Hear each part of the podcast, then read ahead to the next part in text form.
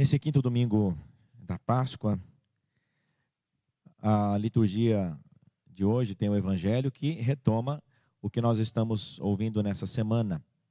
E Deus tem a sua pedagogia, é, é uma maneira de nós aprofundarmos mais o sentido mesmo da palavra, né? Jesus é o revelador do Pai.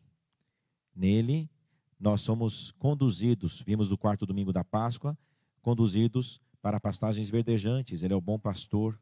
Somos conduzidos para a casa do Pai. Ele vem reunir a humanidade que estava dispersa e ele reúne num só rebanho, sob um único pastor. A humanidade que estava dispersa, ela é reconduzida para a casa do Pai. Então Jesus nos revela o Pai. Quem vê Jesus, vê o Pai. Eu e o Pai somos um, vai dizer Jesus. Ele é o acesso à vida trinitária essa unidade, né, também pelo Espírito Santo, que é o amor. Então essa comunhão trinitária, esse movimento perfeito de amor, nós temos acesso em Jesus, porque ele se fez um de nós. Então, sendo Deus, ele podia nos salvar. Assumindo a nossa humanidade, ele pôde também assumir as nossas culpas, ele pôde nos reconciliar com Deus. Ele é a nossa reconciliação, ele é a nossa paz. Por isso também ele é a verdade, né, que nos ilumina. Essa verdade que ilumina todo mundo, que ilumina nosso coração, essa luz que vem invadir e que é representado também pelo fogo, né, do Círio Pascal, que invade o nosso coração. Quando nós acolhemos Jesus, nós acolhemos a verdade, né? A verdade que tem nome, que tem rosto, a verdade que vem de Deus, a verdade que é Deus. Ele é a vida verdadeira. Nele nós temos a vida ressuscitada. Por isso ele é o primogênito né, dentre os mortos. Ele não ressuscitou para esse mundo. A figura desse mundo passa. A vida na carne, ela é corruptível. Mas a vida verdadeira que vem do Pai, e que o Pai ressuscita Jesus, ele é o ressuscitado, então ele é a nossa vida. Nós proclamamos que ele é a vida ressuscitada, ele é a ressurreição e a vida. Nele nós temos a vida que permanece para sempre, essa vida transfigurada e que é representado também pelo domingo, o dia do Senhor. É o dia que não termina, é o dia que permanece para sempre. Na eternidade de Deus, nós viveremos esse dia que não termina, a luz inacessível que se torna acessível e que brilha sobre a humanidade e que brilha sobre nós. Nós teremos essa vida plena no dia em que nós estivermos com Ele, contemplando a Sua face. Mas Desde já, pela fé, pela esperança, nós já possuímos essa vida que vem pelo batismo, como semente que vai também frutificar, se tornar plena na eternidade de Deus, aonde nós estaremos um dia. É esse caminho que nós somos chamados a trilhar. Por isso, Jesus Cristo é o caminho. O caminho é uma pessoa, né? ele nos precede. Há um cardeal americano, Futoshim, que está em processo de beatificação, que dizia que Jesus não apenas aponta o caminho, ele se faz o caminho. Ele não apenas aponta, dizendo, vai, né? E eu vou estar atrás, né? Vou estar torcendo por vocês. Às vezes a gente pode ter essa ideia errada, né? De repente a gente está se labutando na peleja e dá a impressão que Deus está lá nas nuvens olhando para a gente, né? E fica lá e a gente tem que lutar lá e não é bem assim. Ele nos precedeu. Ele passou pelo sofrimento, ele passou pela morte. Ele provou e provou até a última gota do cálice. Por isso, ele não apenas disse o que devíamos fazer, ele fez. Ele nos precedeu na, na, no sofrimento, na dor, na morte, e ele ressuscitou. Por isso, ele é verdadeiramente o caminho, né? ele nos precede, ele é o primogênito dentre os mortos. Essa é a nossa esperança. Não é apenas que alguém falou, ah, deu um conselho ou uma fórmula mágica, mas a pessoa mesmo ficou de fora. Não.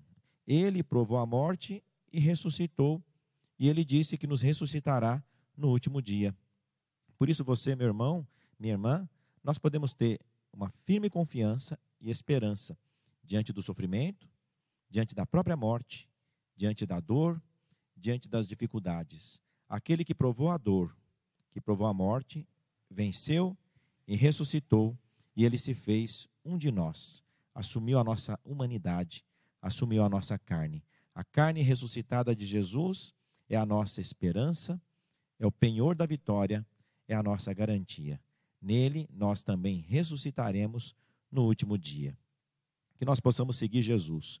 Somos como peregrinos, né? Estamos a caminho do Pai. Quando a gente vai em Romaria para algum lugar, para Aparecida, né? É, também tem esse sentido.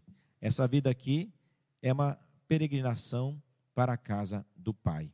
Somos viajantes, somos peregrinos, estamos nesse êxodo. Jesus fez o seu êxodo. Ele viveu nesse mundo e depois voltou para o Pai. E o êxodo de Jesus, o caminho de Jesus, é também o nosso caminho. Nós somos chamados a seguir no deserto da vida para um dia estarmos com Deus na Páscoa definitiva. É um caminho de fé, é um caminho de esperança, é um caminho de amor. É um caminho que deve também se traduzir no cotidiano das nossas vidas, amando a Deus, amando o nosso irmão, vivendo o Evangelho, testemunhando a nossa fé. É assim que nós nos colocamos em caminho. Por isso não é cruzando os braços, né? Não é se acomodando, mas vivendo intensamente, ardorosamente a nossa fé, o nosso amor para com Deus, para com os irmãos, a nossa esperança, a esperança cristã. Nesse dia, rezamos também de maneira especial pelas nossas mães. Né? Combinei com a minha família, minha mãe disse que ela está assistindo a missa hoje também. Né? Então a gente reza por todas as mães, pela minha mãe, pelas mães do mundo inteiro. A imagem de Deus também no Antigo Testamento é mostrada como uma mãe que acaricia o filho. Mesmo que a mãe esquecesse o fruto das suas entranhas, coisa que é muito difícil, né? A mãe muitas vezes é capaz de dar a vida pelo filho, o Senhor vai dizer: Eu jamais te esquecerei. E Deus vai dizer que tem entranhas de misericórdia, como a mãe para com o filho. O amor de Deus é comparado também com o amor de uma mãe, com a ternura de uma mãe. Porque a imagem da mãe é aquela imagem que nos inspira é, a proteção, amparo, ternura, carinho, cuidado. A mãe tem aquele olhar que cuida. Ela percebe se o filho está com fome, se está cansado, se está passando por algum problema. Esse olhar atento é também o olhar de Deus, que, como eu falei, ele nos precede. Então, quando eu sofro, Jesus sofreu por mim. O meu sofrimento foi assumido por Jesus na cruz. Por isso, quando eu me uno a Deus, esse sofrimento é redentor, porque Deus sofreu por mim. Porque Deus assumiu na cruz as minhas dores, o meu sofrimento, a minha própria morte. A minha morte foi redimida pela sua. E na sua morte nós encontramos a vida. Jesus Cristo é o caminho, a verdade e a vida. Por isso nós somos chamados a unir nossa vida, nossas alegrias, nosso sofrimento, nossa dor, nossas vitórias, unir tudo a Deus. Ele vive em mim. E se eu vivo a vida dele, a vida, a vida que vem no batismo, essa vida ela é redimida. O sofrimento também passa a ser redentor.